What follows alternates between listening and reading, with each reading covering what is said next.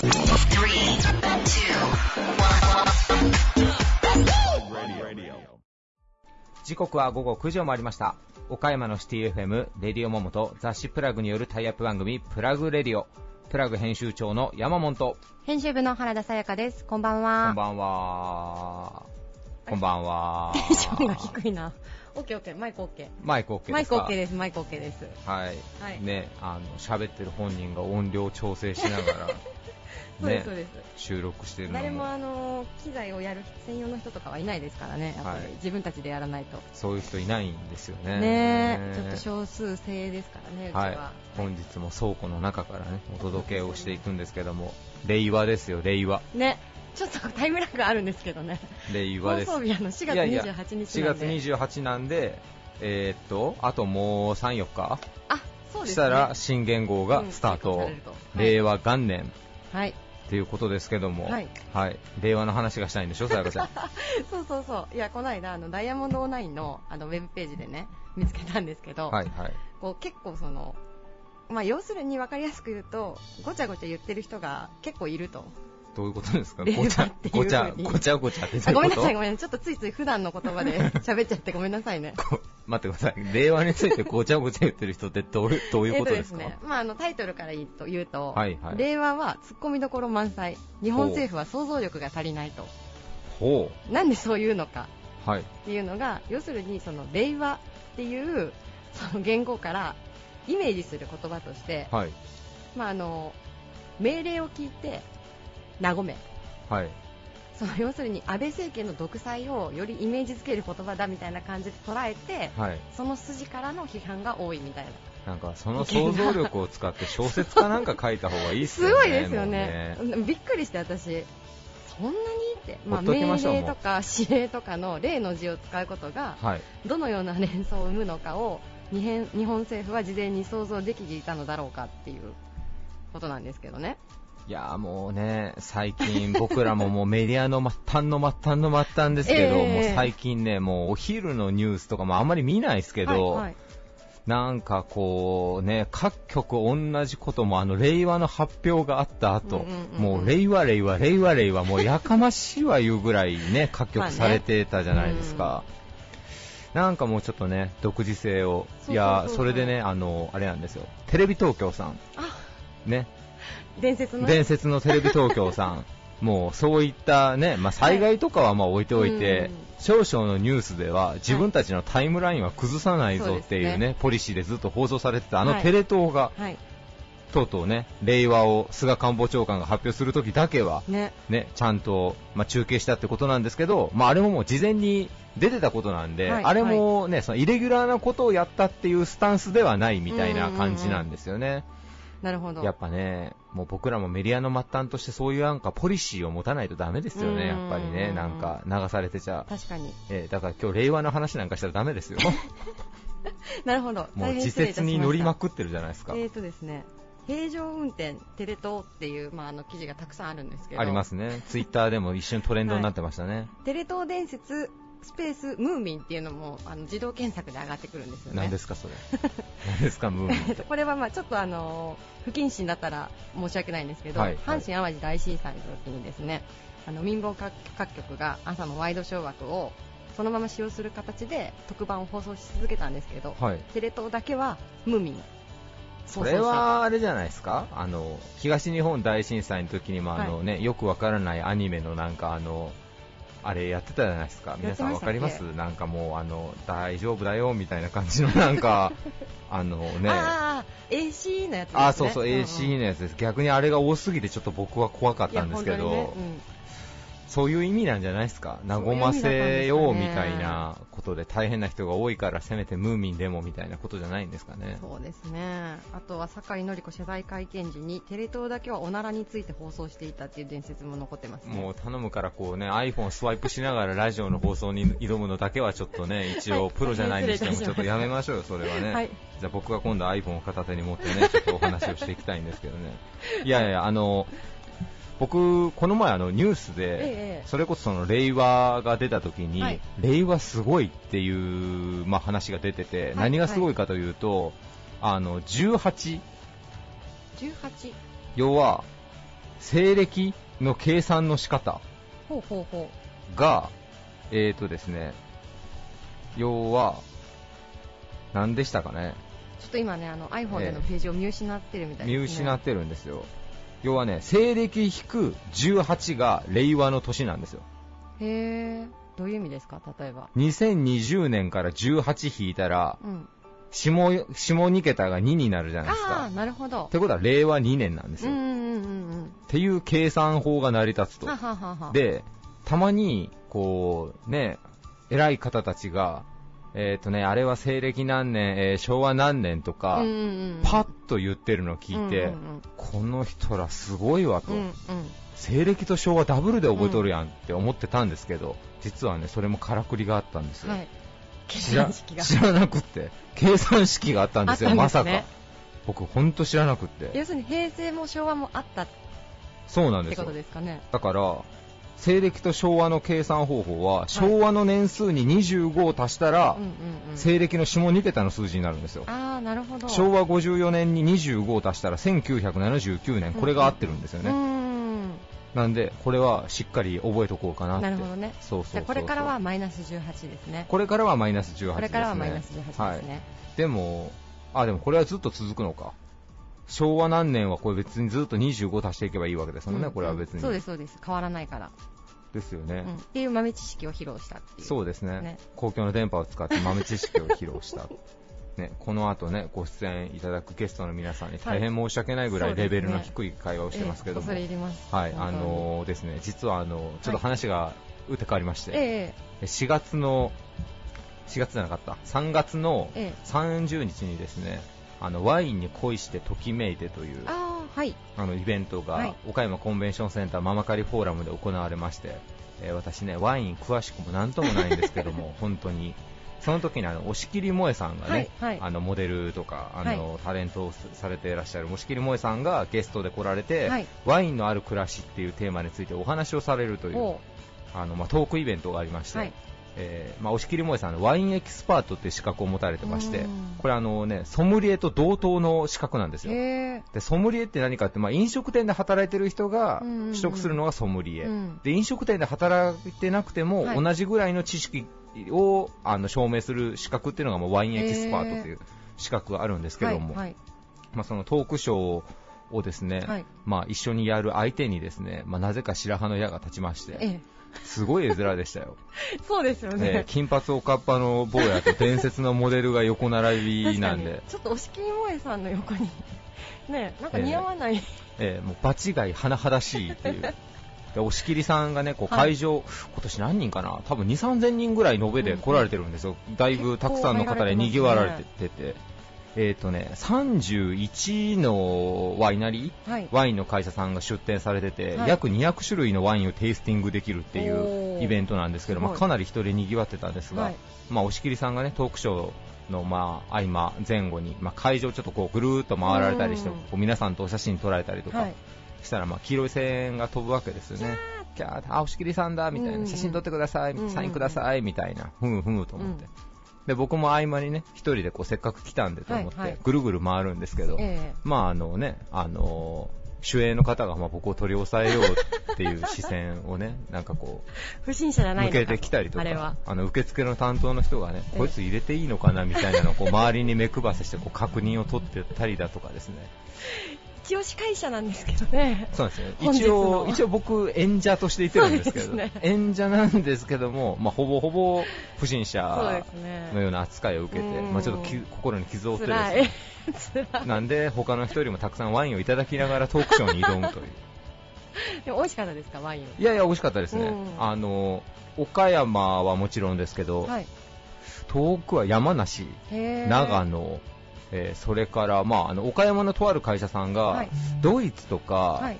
ブラジルとか、うんうんもう結構その、コアな商品うをん、あの、独占で総販売の、まあ、代理店としての契約を結んで、そこしか扱えない岡山のへっていう会社さんも出店されてて、まあ、飲んだことないようなワインとか、もうかなり、ーブラジルももワインがあるらしいんですよ、どうやら。。なんかイメージないですけどね、ブラジルのワインって。そうそうそうそう。いやでも美味しかったですよ、どれも。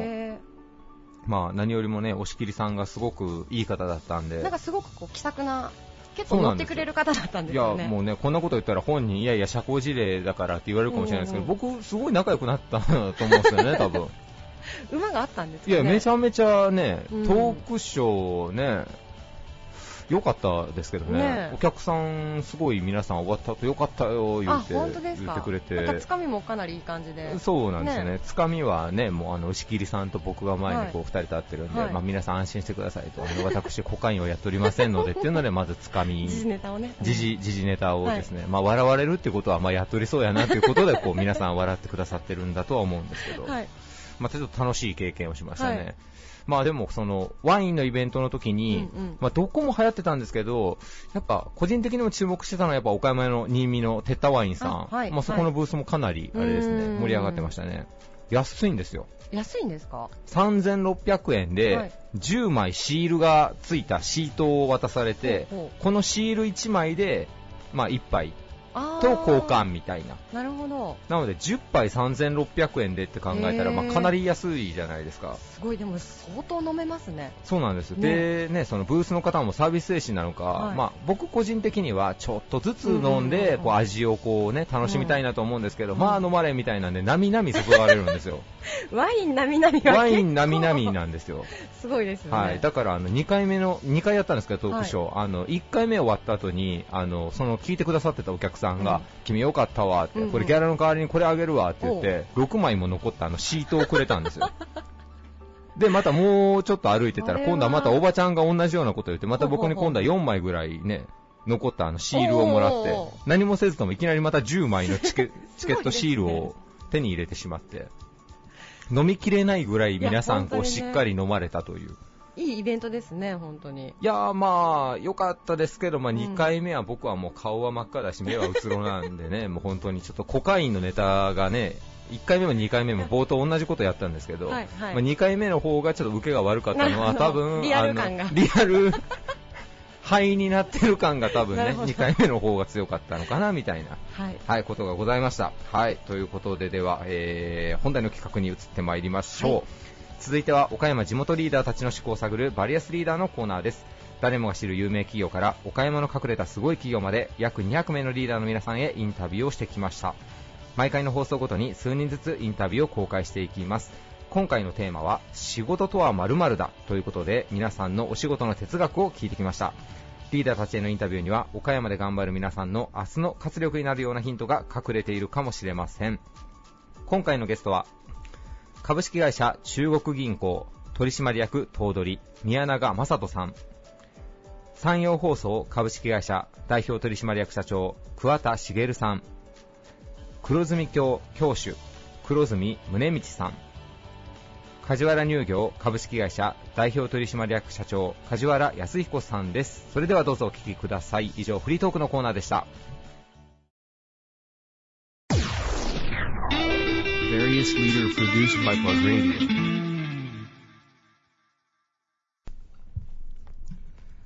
中銀の心を携え総合金融サービスで地域との発展を目指す金融機関株式会社中国銀行取締役頭取の宮永正人さんですよろしくお願いします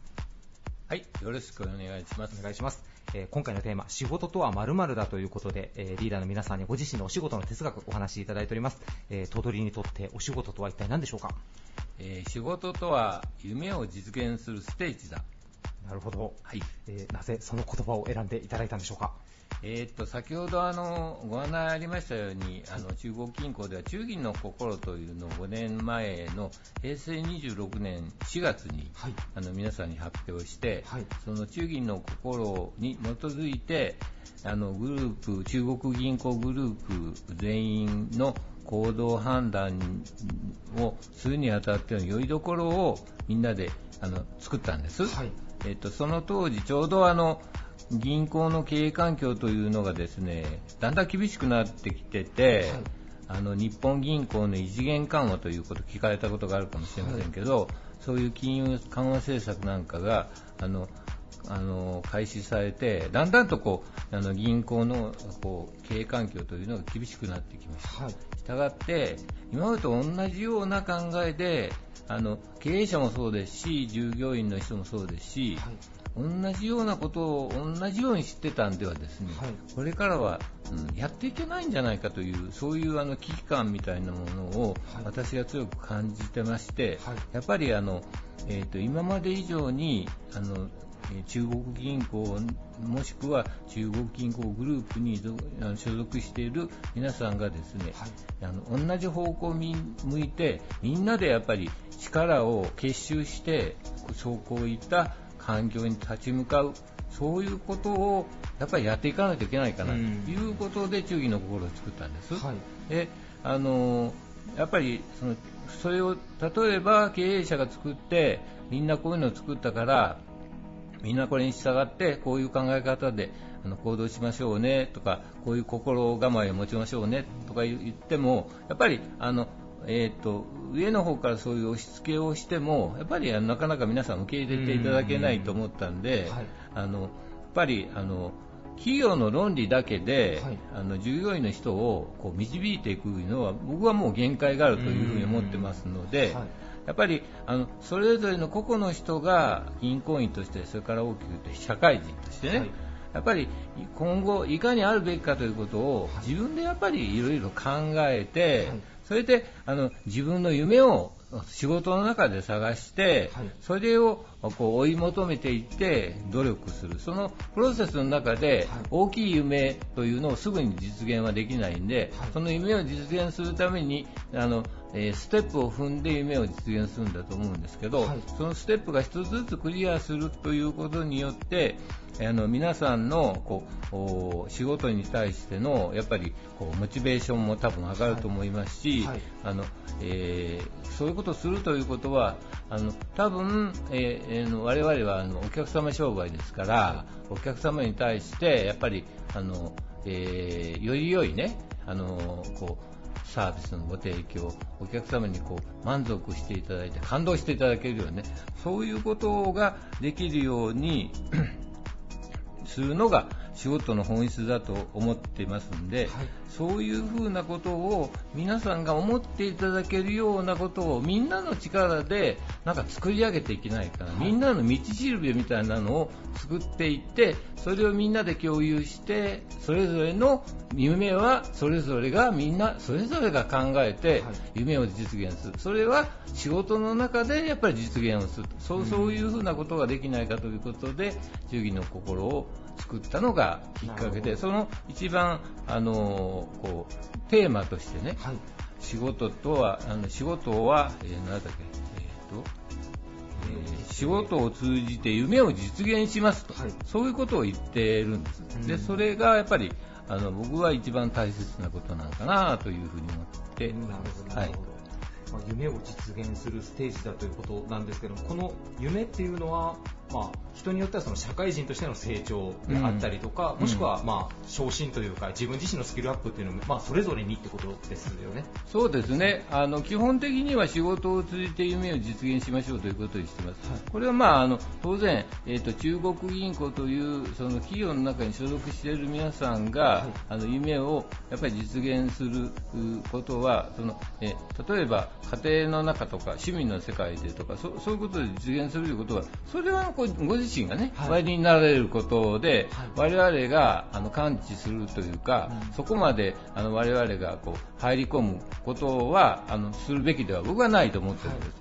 だけど、あのえー、と1日の中で大体3分の1以上はね、はい。あの職場にいるわけですよね、はい。そうするとその職場にいる時間がいかに充実しててやっぱり目標を持ってやることによってその目標を達成した時の達成感であるとかその相手さんは当然お客様ですからお客様にそれをこうご提供して喜んでいただく。そういう時のやっぱ満足度というのは、はいあの皆さんにアンケートを取ってもやっぱりお客さんに一番こう喜んでいただいた時というのがね、はい。一番やっぱ満足度が高くなるよというのがねこれはアンケートの結果でもはっきり出てるんです。はい。だからそういうことをするためにはやっぱりそれに向かって喜んでいただくためのやっぱりプロセスを、うん。ああの踏んでいって努力をね、はい。していくそそういうことが必要で、その、えー努力をした証として自分はそれじゃあ例えば何年後にはこういうふうなことになりたいとかこういうふうに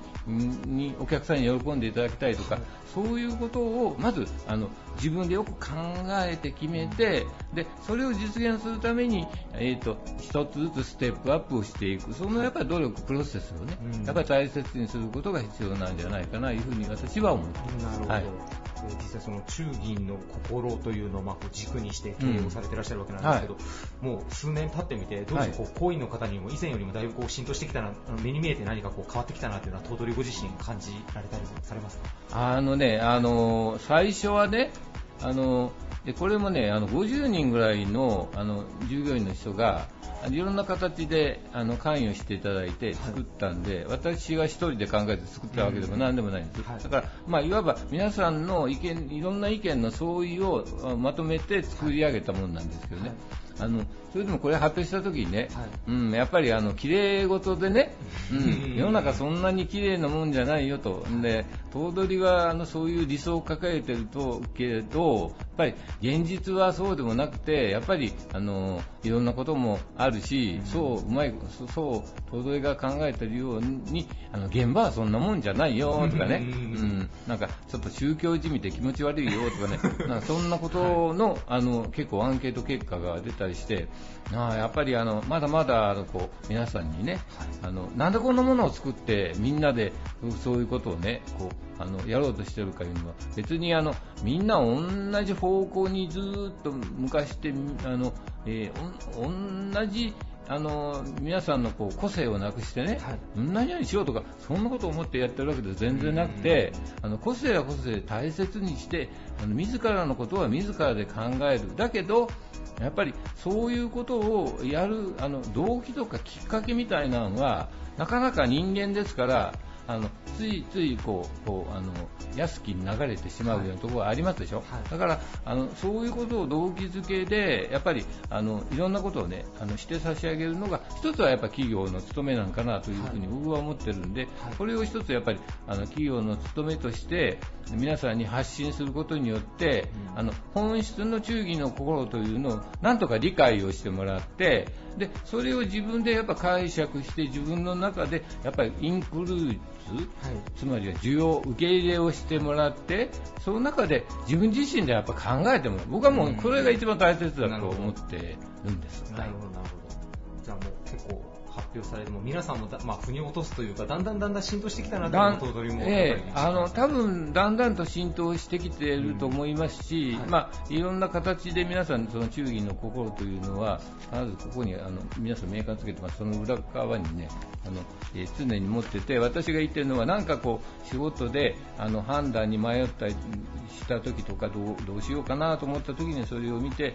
忠義の心に沿った活行動になってるかどうかということをね振り返ってみてください、はい。そういうふうなお話もしてるんです。だから、そういうことやってらっしゃる方もいらっしゃると思うけど、まだまだそこそこまで至ってない方もいらっしゃるし、あのいろんな方がやっぱりね、これはもうあの当然、あの一律にできるものではないというのはよく分かってますけど、やっぱりあのそういうものをやって、やっぱり皆さんにそういうことをあのメッセージとして訴えかけたり、いろんな機会があるごとにそういうことをお話しすることによってね、だんだんとあの自分自身でそういうことを考えていただけるように、ねなるかなと思うんです。うちはあのえっと、今ね、衆議院の今とこれからを語る会というのを、あの全、えー全店に、はい。えっとえーこちらの役員とか本部の部長があのそれぞれの店に160家庭にあのあれははい。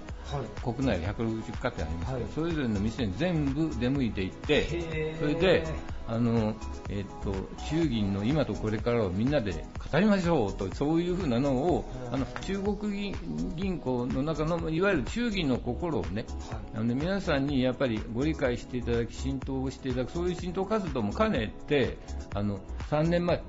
からやってて今年3回目なんですけどね、はい。私も今、えっと3回目で今年ももう今4家店ぐらい、あと2家店、えっと明日も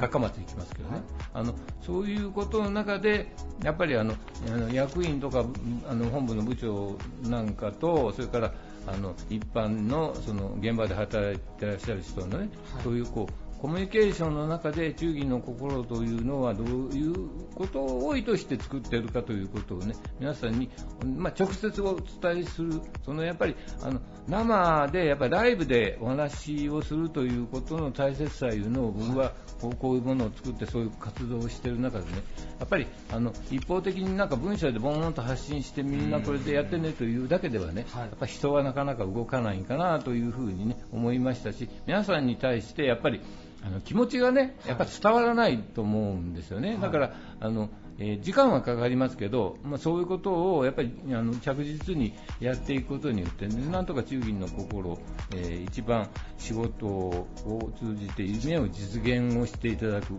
い、これをあの皆さんにぜひあの本当の意味をね分かっていただいてそれに向かってステップアップを皆さんにしていただければもっともっといい中国銀行になるでしょうし、あのご自身の人生も仕事だけあの頑張ってやれと私はやる言うつもりは全くなくて、はい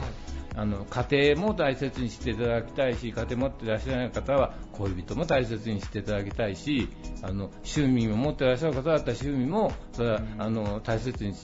されればいいんですよ。だけど、それはやっぱりあの仕事というのがやっぱりベースにあってあのそういうことは成り立つもんだと思いますしやっぱりあの家庭もその、ね、趣味も大切にしながらその中でやっぱりこう仕事もこう経済的にその家庭を大切にしたり趣味をするためにあの経済的利益を得るために仕事をするだけではですねやっぱり仕事が無機質になってしまうと思うんですよね、はい、だから仕事もやっぱり自分のやっぱ心を入れてね、はい、うん、あのやっぱりあの頑張ってやるんだと。でその頑張ってやることをなどういうふうにするかいうのがやっぱりあの、えー、仕事の中で夢を見つける。そういうことをぜひ皆さんにやっていただきたいなそうすれば自分の人生もね絶対豊かになる。と僕は思ってるんです。はい、160家庭も役員の皆さんで回られるってでもそれ大変ですね。大変ですけど、うん、だけどやっぱりそういうことを一つずつやることによってね、はい、皆さんになんとかこうあのいいろんな意味でこう あのコミュニケーションをやっぱりあの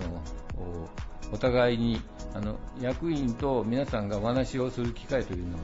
あんまりないんですよね、実際はね、だからそういうところでいろんなコミュニケーションもできますし、私なんかはそのそういうのをもっと発展させて、今、1年前からやってますけど、あの視点の中でのコミュニケーションというのもね、あのできているようでできてない部分も結構ありましてね、あのやっぱりあの表面上のコミュニケーションはね、まあ、みんな大人ですからできてると思うんです、はい、だけど本当のコミュニケーション本当にこう腹を割って皆さんがいろんな課題解決であるとかそういうことに対してみんなお互いの意見を出し合ってそれをこう突き詰めてね、考えるとか、そういうことをやってるかいうと、本当、多分あんまりやってないと思うんですよね。僕はそういうことを一つずつそれぞれの視点がやることによって、そのそのその店の課題解決にもなるし、当然、そういうことを考えるということがね、はい、あのその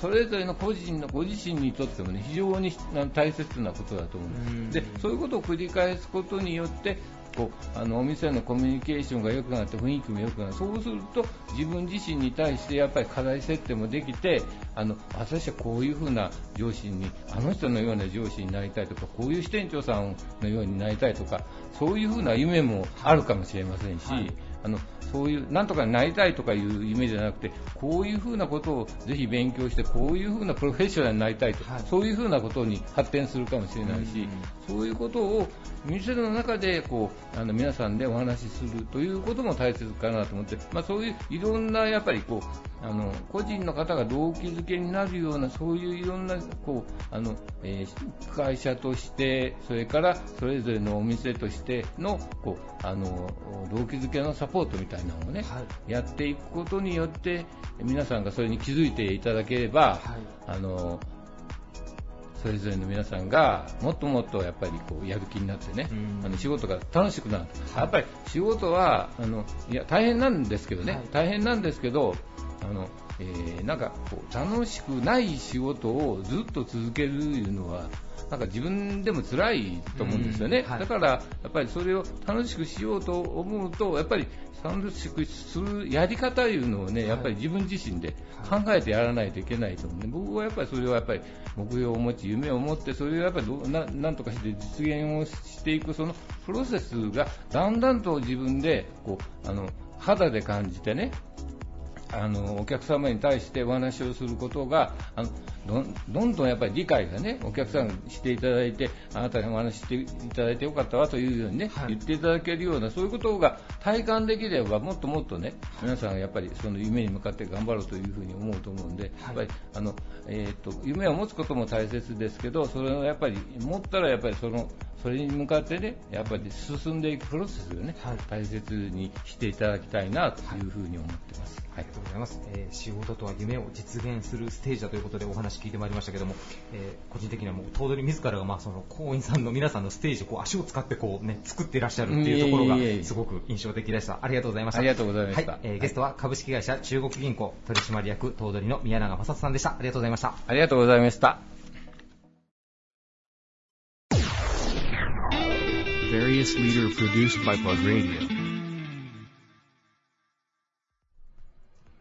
岡山香川エリアでラジオ、テレビの民間放送事業などを行う放送局、略称は RSK。山陽放送株式会社代表取締役社長の桑田茂さんです。よろしくお願いします。よろしくお願いします。えー、桑田社長、あの、初めてのご登場ということで、誠にありがとうございます。はい。はい、では、ちょっと早速今回のテーマについてお伺いしていきたいと思います。はい、えー、皆さんに仕事とは〇〇だということで、ご自身のお仕事の哲学お話しいただいております。えー、桑田社長にとってお仕事とは一体何でしょうか、まあ、難しい質問ではありますけど、まあ、今の正直な気持ちを言ったら、夢の実現というようなことになりますかね。夢の実現、はい、えー、ちょっとまず最初にあの初登場ということもあるので、はい、社長が2017年に、えーと、代表取締役に着任をされたということで、はい、えーと、もう大学卒業してすぐ RSK さんにご入社をされて。はいえー、1975年の入社でございます、はい、どういったこう部署というかお仕事をこう経て社長にこうなられたんでしょうか？と、ね、私の場合はもう入社の時恥ずかしい話ですけれどももうあの放送局行ったら、はい、いわゆる報道だもうニュースだということしか頭になくてですね、はい、でニュースがやりたいというような感じで、はい、まず、えー、面接に及んだんですけれども、どうかなと思ったら、まあ、あの希望が通って、もう配属が報道部ということで、もう以来、えー、ずっと報道だけですね。なるほど。はい、じゃあ何か、例えば事件とか事故があったら、現場にも足を運ばれるし。はい、はい、だからまあ事件とか事故があると、やっぱり、えー、放送局で新聞社、はい、でも競争ですね、はい、いかにして一番乗りをするかっていうことを若い頃はずっと思ってましたから、だから夜中に何回も起こされて、うん、で終わったと思って帰るとまた呼び出されていうようなこともね、はい。えー今だったら働き方改革で大変な。ちょっと時代が少し、ちょっとね違うかもしれないですね、はい、その長いこう報道人生の中でなんかこう今思い返して特にこう印象的だったシーンであったり事件であったりとかっていうのをもしよければ教えていただきたいなと事件で言うとですね、はい、まあその女子高校生が寮の寮で就寝中にね、はい。えー侵入してきた男に刺し殺されたりですね、はい、それからまあ火事現場行くともう本当に気の毒なんですけれどもご家族が焼死体で見つかったりですね、はい、それから高校生が事故で、ね、これからという時に命を落とされたりね。もう限りないですね事故はね本当に。僕も一応あの、もうメディアの末端の端くれとしてちょっとぜひお伺いしたいんですけども、あの桑田社長なんかその行動をずっとされてる中で、こう何をこう一番大切にこうされてこられたんでしょうか、こう物事を人に届けるという情報を。やっぱりですね、はい、まあ住みよい、まあ、岡山、はい、まあ、エリア香川もありますが、はい、住みよい岡山、香川、えー、が発展するというのはね、あのまあ、偉そうに言うとそれに尽きるわけですね。だからそうなるためには事件も事故もあってほしくない、はい、えー、皆さんの生活が豊かになってほしい、はい、いろんな情報をラジオテレビで、えー、お伝えすることによってね、はい、えーエリアが元気になって、えー結果的に皆さんが幸せになればというのがね、はい。えーまあ、最終の目標はそうですよね。なるほど、はい。もう常にそこを腹のどこかに置いて、ね。報道の現場に向かわれてたと。いう。だから事件とか事故があるとやっぱり現場で取材するとですね、はい。あのすごく憤りも感じますしなんでこういうことが起きるんだ、だからもうどうすればこういう事件とかね事故も起きなくなるんだとかそういうことも常にどこかで思ってましたね。えーあのさ最初にあの、うん。まあ、仕事とは夢の実現というふうにもお話しいただいたんですけども、こうそういった報道人生を歩んでこられて仕事とはと聞かれて夢の実現というふうに言葉がこう出てこられたのは、はい。なんかちょっと今のお話も踏まえてちょっともう一回改めてちょっとお話しいただいてもいいですか？あのまあ、おそらく我々だけでなくって皆さんいろんな夢をはい。その夢っていうのはおそらくきっと明るいはい未来であったり、うん。えー家族の幸せであったりね、はい。い、ろんな夢を持ってると思うんですね、うん。だから報道を我々その仕事として携わってますけれども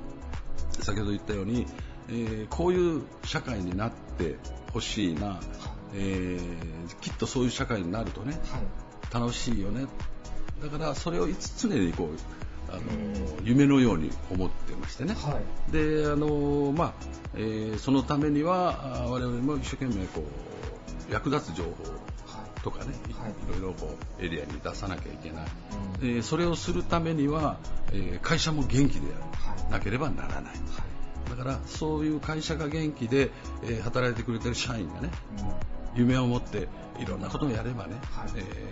ー大きな夢につながっていくのかなというふうに思っててでその仕事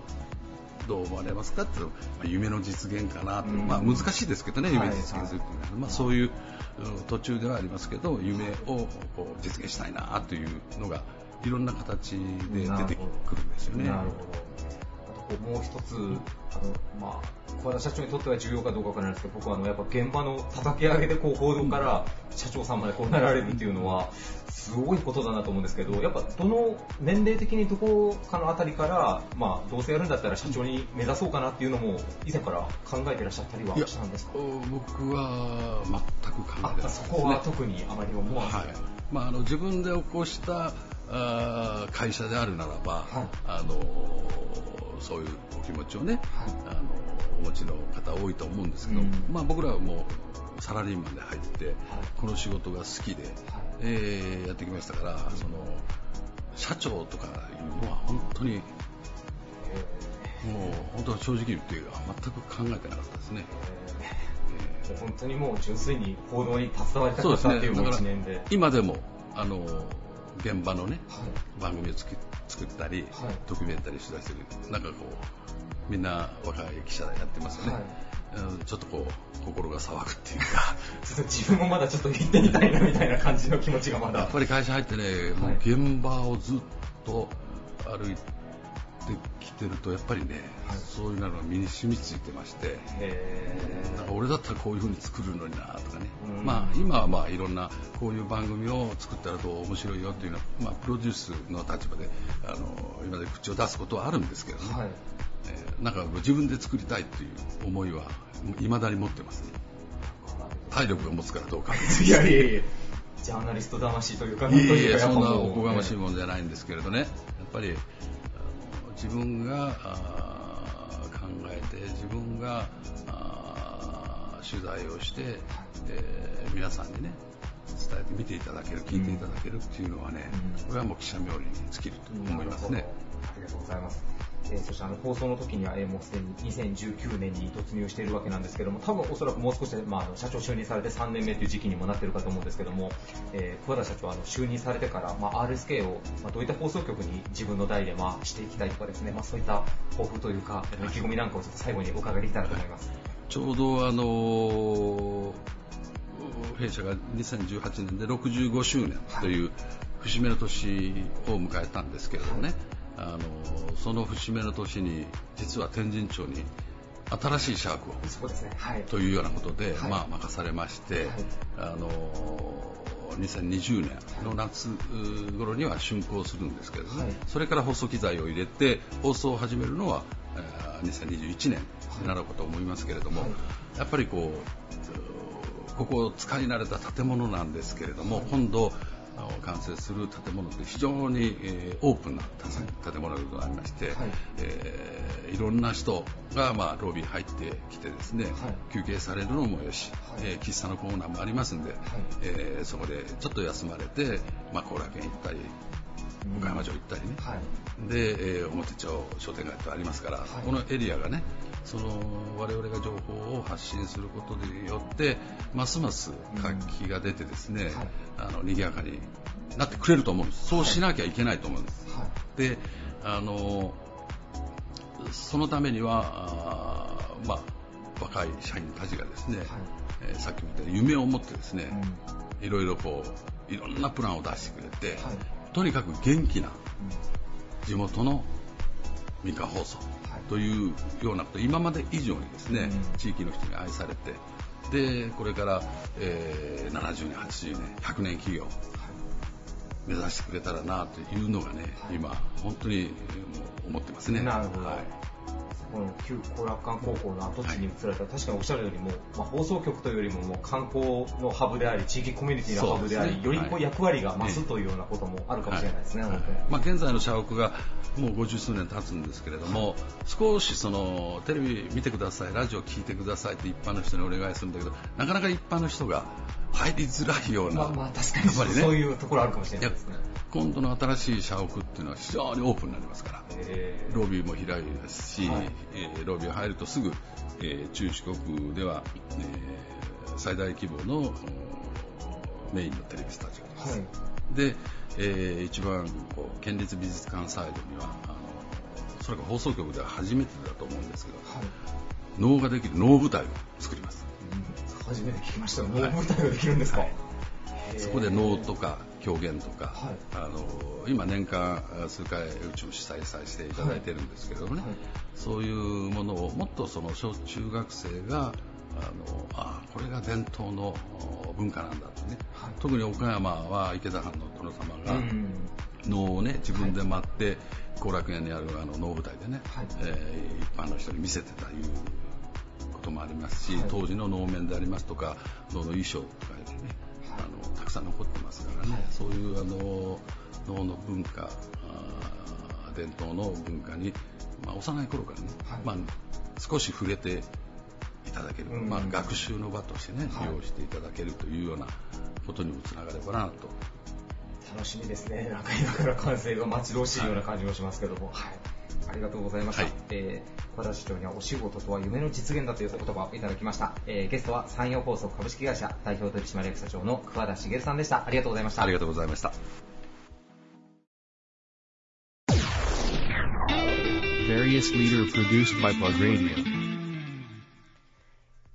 日の出を拝む日杯を重んじ感謝を持って日々の生活を送ることを教えの中心とする立教205年の3世紀を歩む神道教団。黒住教教主黒住宗光さんです。よろしくお願いします。どうぞよろしくお願いいたします。お願いいたしますえ今回テーマがですね、はい、仕事とは何々だという形で皆さんあの難しいね。そうですね。なんかたくさんこう今回考えていただいてまあ考えて考えてメモなんですけどね。まあでもパッとね、はい、イメージ印象に残る一言というのにおいては、はい、あちょっと考えたのが、はい、あ味気ないかもしれないんですけどもプロプロの道。プロの道。道、まあ、カタカナのプロの道、はい、私の胸道の道でもありますけれども、はいはい、まあ、プロっていうのは、はい、まあ、プロフェッショナルとはというテレビの番組じゃないですけれどもね、はい、いろんな捉え方、考え方があると思いますけれども、まあ、クロートというかね、うん、このお金を伴うというか、お金を得るということを、はい、まあ、町屋との違いというところで、誰も思うところでしょうけれども、でもお金を得るというこというのは、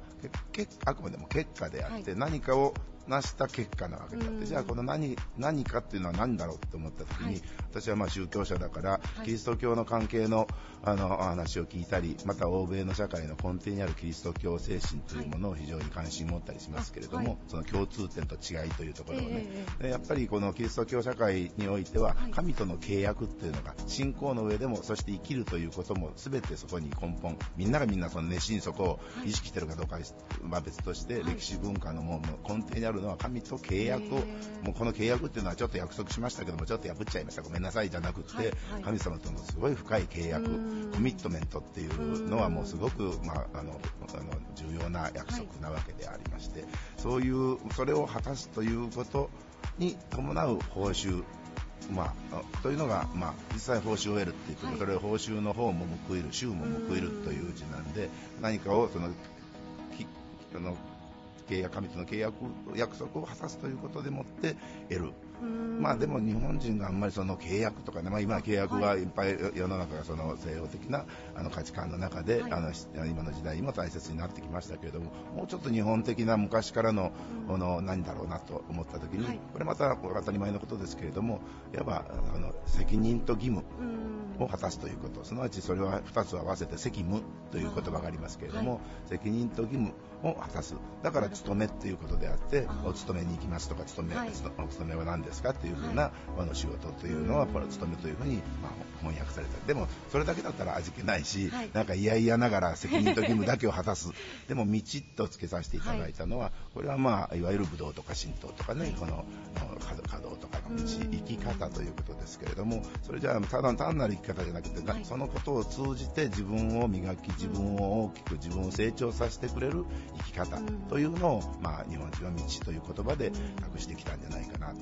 思うのでだからまあそういう責務を果たす、あの道。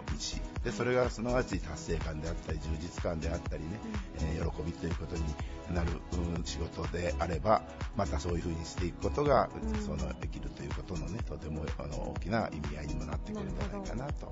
思います。ありがとうございます。うんあの大変わかりやすかったです。そういった西洋の文化との違いっていう部分も、教師はこう常日頃からやはり意識されたりとかする部分でもそうね、諸宗教の方々と触れ合ったりすると、はい、やっぱりあのあの違う一緒に祈ったり一緒に何かをするって言った時に、はい、仲が悪いんじゃないかとか思われたりするするけれども、まあそういうあの人たちもまあもうあの世界的にニュースになったりするのはね、はい、まあでもそれが宗教が違うだけではなくて、うん、それに伴うそれを元にしたことかもしれないけども経済的なことであったり、恨みとかそういう一言では片付かかないもの、でもそれを共通してこのみんなで祈るということ、そして困っている人のために何かを施したりまた支えたりするという宗教者は共通したものを母体として持っててそしてその方法山道が違うような、ところで何もかもが一緒ではない。その意味では共通するところと違う異なるところっていうことをやっぱり意識してでまたそれを取り込むわけじゃないけれどもああここがこう違うんだと。それに対して日本人はあまり論理的にあの考考えずになんとなくというのが多いから、逆に西洋のそうした論理的な、あの哲学というか、あのから逆算逆逆に照らし合わすことによってこちらがこうななるほどねというふうに自分自身はね今の責務なんていうのも多分、あの務めや責任や義務、まあ、言われてみれば当たり前のことだけれども、でも、あの、お勤めという言葉につながってくるようになさねばならないことなわけです。でも、それだけが仕事だって言ったら、なんかすごく味気ないし嫌な。から、まあ、そこを通してこの喜びを得られるような、ねはい、生き方である。といいかなと道という言葉は、やはりその人の生き方そのものっていうのをその道という言葉に込めてくださったんですね、すね教師が。はい、はい。私、宗教の道と書いて、ね、道ですからね。そうですよね。責任が重大ですよ、それこそ。まさにでも、お名前で体現されてらっしゃいますね、いえいえ本当に。ありがとうございます。あと、もう一つちょっとお聞きしたかったのが、はい、まあ、あの教師にとって、はい、まあ、教師のお仕事っていうふうにちょっとくくらせていただいてい。いものかと悩んだんですけれども、こう他のご出演者の方々とはまたちょっと全く違うことを常日頃、あの務められていらっしゃると思うんですけれども、何かを作って売ってそしてとい。うものではない。だけにね、まあ、それだけお仕事ではない。ですけど一般的な、まあ、経済活動とは違う、また違うかなと、はい、そこの部分に関しては教師にとってそのあのご自身のお勤めっていうものは、ご自分で、今、勤めって言ってくださったけども、はい、まさに勤めであって、はい、それはいわば修行であったりね、別にまた修行っていうのは、滝に打たれたり、何かをするというだけではなくてね、あの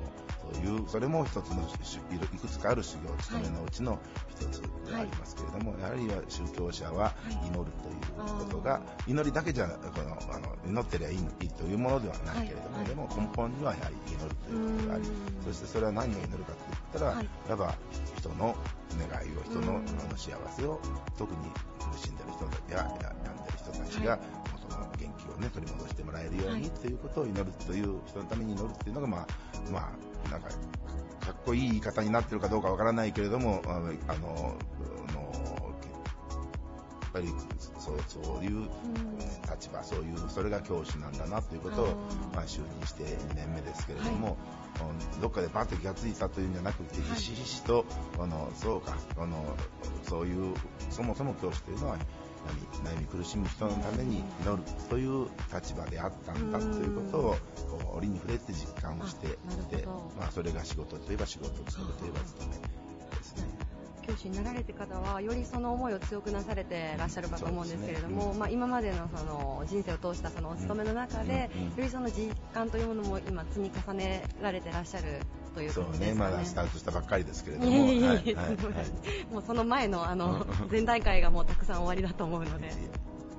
ありがとうございます。あの私もこちらに伺わせていただくのが何回目かになるんですけれども、はい。はい。はい、本当に来るたびにちょっとこう心が、心の奥がこうちょっとね、うん、なんていうんですかね、染み入るような本当に清々しい気分にいつもさせていただいてて。てもらえるの嬉しいね。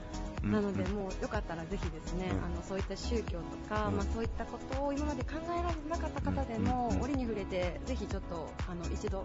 もしよかったら足を運ばせていただいてもいいですか。さんに来ていただきたいです。お正月ってやっぱり心洗った回った気持ちで、さあという気持ちになるじゃない。そしてえ夜も大切だけれども、そして夕日も綺麗だけれども、でも朝っていうのはあのやはり同じようなあのあの精神なというか、すがすがしい思いと、はい、そしてさあ頑張ろうという気持ちを持ちたいじゃないですか。はい、そういう場所が、まあ、宗教の施設すべてということでくくるのは、すごく語弊というか、うん、あの、あれですけども、神道は特に、そしてまた私たち黒住教、日の出を拝む私たちはね、うん、そういう存在になりたいので、はい、ここへ来るたびにこうして、すがすがしい気持ちになるって言ってくださったのは、しめしめという ことですよ。嬉しいです。ありがとうございます。あの、ぜひリスナーの皆様もですね、はい、ぜひぜひ。はい、この感じをぜひ体感していただけたらなと思います。ありがとうございます。どうもありがとうございます。えー、本日のゲストは黒住教教習黒住宗道さんでした。ありがとうございました。どうもありがとうございました。Various leader produced by Plug Radio. 新鮮優しさ365日をコンセプトに掲げ絞りたての味わいを食卓へ提供する西日本トップの乳製品メーカー梶原乳業株式会社代表取締役社長の梶原康彦さんです。よろしくお願いします。はいどうぞよろしくお願いします。お願いします、えー、今回テーマがですね仕事とは何々だという形で皆さんにあの仕事に対する哲学だったり心情を教えていただいてるんですけれども梶原社長にとって仕事とは一体どういったものでしょうか？難しい質問だね。恐れ入ります。すみません。仕事とは何々っていろいろあると思うんだけども、はい、僕が仕事についていつも思ってるのは、はい、熟慮断行だというふうに思ってるんですよね。熟慮断行。あの物事を深く考えてそしてスピード感あふれる行動を起こしていく改革を起こしていく、まあ、それがその幼児熟語に述べられている僕の仕事の考え方っていうか、はい、やり方っていうか、はい、いうふうにいつも思ってるんですよね。そうなんですね。なんかあの聞くとすごくこうシンプルな言葉ですけれども、いざ実践しようとすると大変難しそうなイメージが。しっかり考えつつも決断は素早くということでしょうか？そうですね。はい。あのまあ、スピード感だけではダメだと思うんですよね。あのまあ、仕事だけじゃなくていろんな物事の考え方っていうのはやっぱり自分の中でスピーディーに考えて、はい、そしてそれを深くスピーディーに考える、そして素早く行動を起こしていく、そうしていかないと、今の時代、やっぱり、ね、世の中の速度がどんどんどんどん速くなっていく、えー、だけれどもただ早く決断すればいいだけじゃなくて、はい、そこにやっぱり深い自分の中で思いであったり、考えでないとやっぱり失敗するんじゃないかなと思ってるんですよね。なるほど。社長のこう今までのあの仕事上のご決断で印象に残っているご決断って一体どういったことが挙げられますか？そうね決断っていうのはやはりね、はい、一番の僕にとっての決断は、はい、あのまあ、梶原乳業っていう乳業会社やってます。で昔はそのまあ、ヨーグルト、果汁コーヒー牛乳プリン、はい。まあ、その他その他も数多くのことを種類のアイテムをやったんですよね。でまあ、乳業メーカーっていうのはそういうふうにいろんなアイテムをやりながらあの展開をしていくのは当然なんだけれどもやはり我々中小企業がどうやってこの競争に残っていくかという中で、はいえー、いわゆるその大手乳業さんであるとか、えー、我々大きな乳業さんと同じようなアイテムで同じようなやり方をやっていったらやっぱり勝てないんじゃないかなと、はい、そこでどうしたらいいんだろうというふうにまあ考えて、えー、その中でアイテムを絞ろうとでその当時その僕が考えた頃はですね世の中の,、あの風潮っていうか物事の考え方の基本が、はい、多種多様な顧客ニーズに応えれるような企業が残っていくんだということでいわゆる多品種少量主義っていうのが世の中の基本だったんですよね。はいはい。えー、それは理想であるんですけれども、はい僕はそこの中でやはり逆をいかないと勝っていけないということで、商品種大量生産型の企業に変えようという決断をした。これが一番、もう最も私の中で大きな決断だというふうに思います。はい、なるほど。現在あのすごくすごいこう大量の牛乳1日の生産本数というと社長そうですね、まあ、今年の夏のピークで、はいえートンとか言うと分かりにくいんですけれども大体270トンぐらい。あの1リッターのパックで、はい、えー、と約27万本ぐらい1日で作って、ね。えー、名古屋から九州までのお客さんに届けたというのが今年の夏の一番ピークでしたね。そうなんですね、えー、きっとあの岡山の皆さんも梶原乳業さんのパッケージ見たら誰でも一度は目にしたことがある牛乳だと思うんですけれども私も実際あの自宅に置かせていただいてます。ありがとうございます。ありがとうございます。でも社長そのこう世の中の流れ風潮と逆を行くっていう決断はかなりこう決断力がいるものだったんじゃないでしょうか。まあ当然あの決断もいりますし、はい、まあ生き残っていくためにはどうしなければ生き残れないか、はい、本当に生き残りをかけた戦いになるだろうなというこの業界の中で。うん